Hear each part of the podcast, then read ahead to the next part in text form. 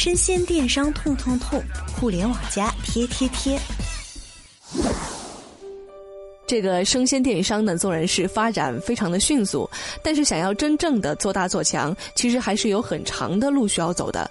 我们不妨先来看看这个行业存在的三大痛点。这第一个痛点啊，就是生鲜的隐性成本非常高。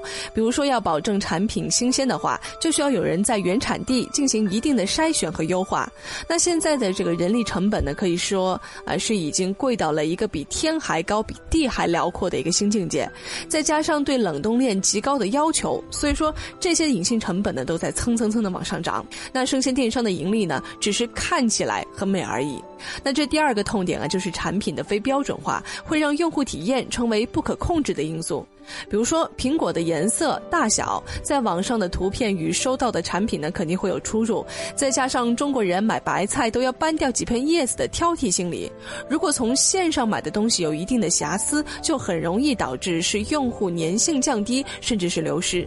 这第三个痛点啊，就是物流方面的困境。比如说，一块鲜肉发货的时候呢是一斤，那收货的时候呢可能就变成了九两，少了的这一两呢，可能就是在物流环节损耗掉了。但是在消费者心里呢，就会认为这个生鲜平台缺斤短两，就会影响到平台的信誉度。这不仅如此啊，没有退货规则呢，也是件非常烦恼的事情哈。生鲜的退货呢，会造成很大的产品损耗，甚至是完全废掉。那这个责任谁来承担呢？所以啊，只有解决了这些问题，生鲜电商呢才能更加快速的推进。那好了，痛点都找到了，我们就来看一下如何对症下药吧。我们都知道哈，互联网解决的呢其实是一个信息不对称的问题。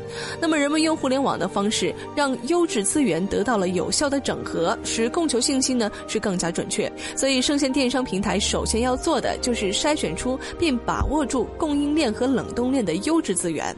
虽然说这些都是可以自建的，但是互联网时代如果还不能够学会借力，那是不是就有点 low 了呢？单打独斗的不多，活下来的更是少之又少。如果说一切都需要自建的话，那是否有强大的资金链做支撑，也是个关键点。而且自建对实现短期内的盈利是很矛盾的，所以在没有强大的资金链支持的情况下呢，选择借力呢，也是一个良策。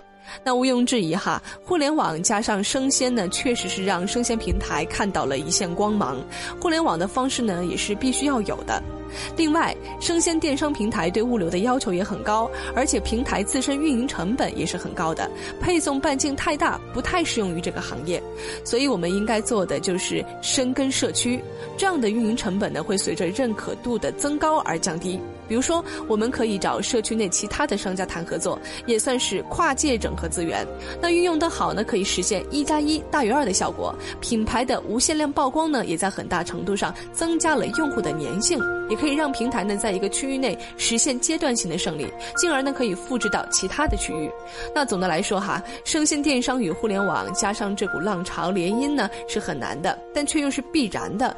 运用互联网的方式去做比较接地气的事情呢，才是最重。要的，以点带动线，以线带动面，以面带动体，来实现立体化的发展，最终呢，打造螺旋式的上升。那在不久的将来啊，生鲜电商呢，必定是一个千亿级的市场。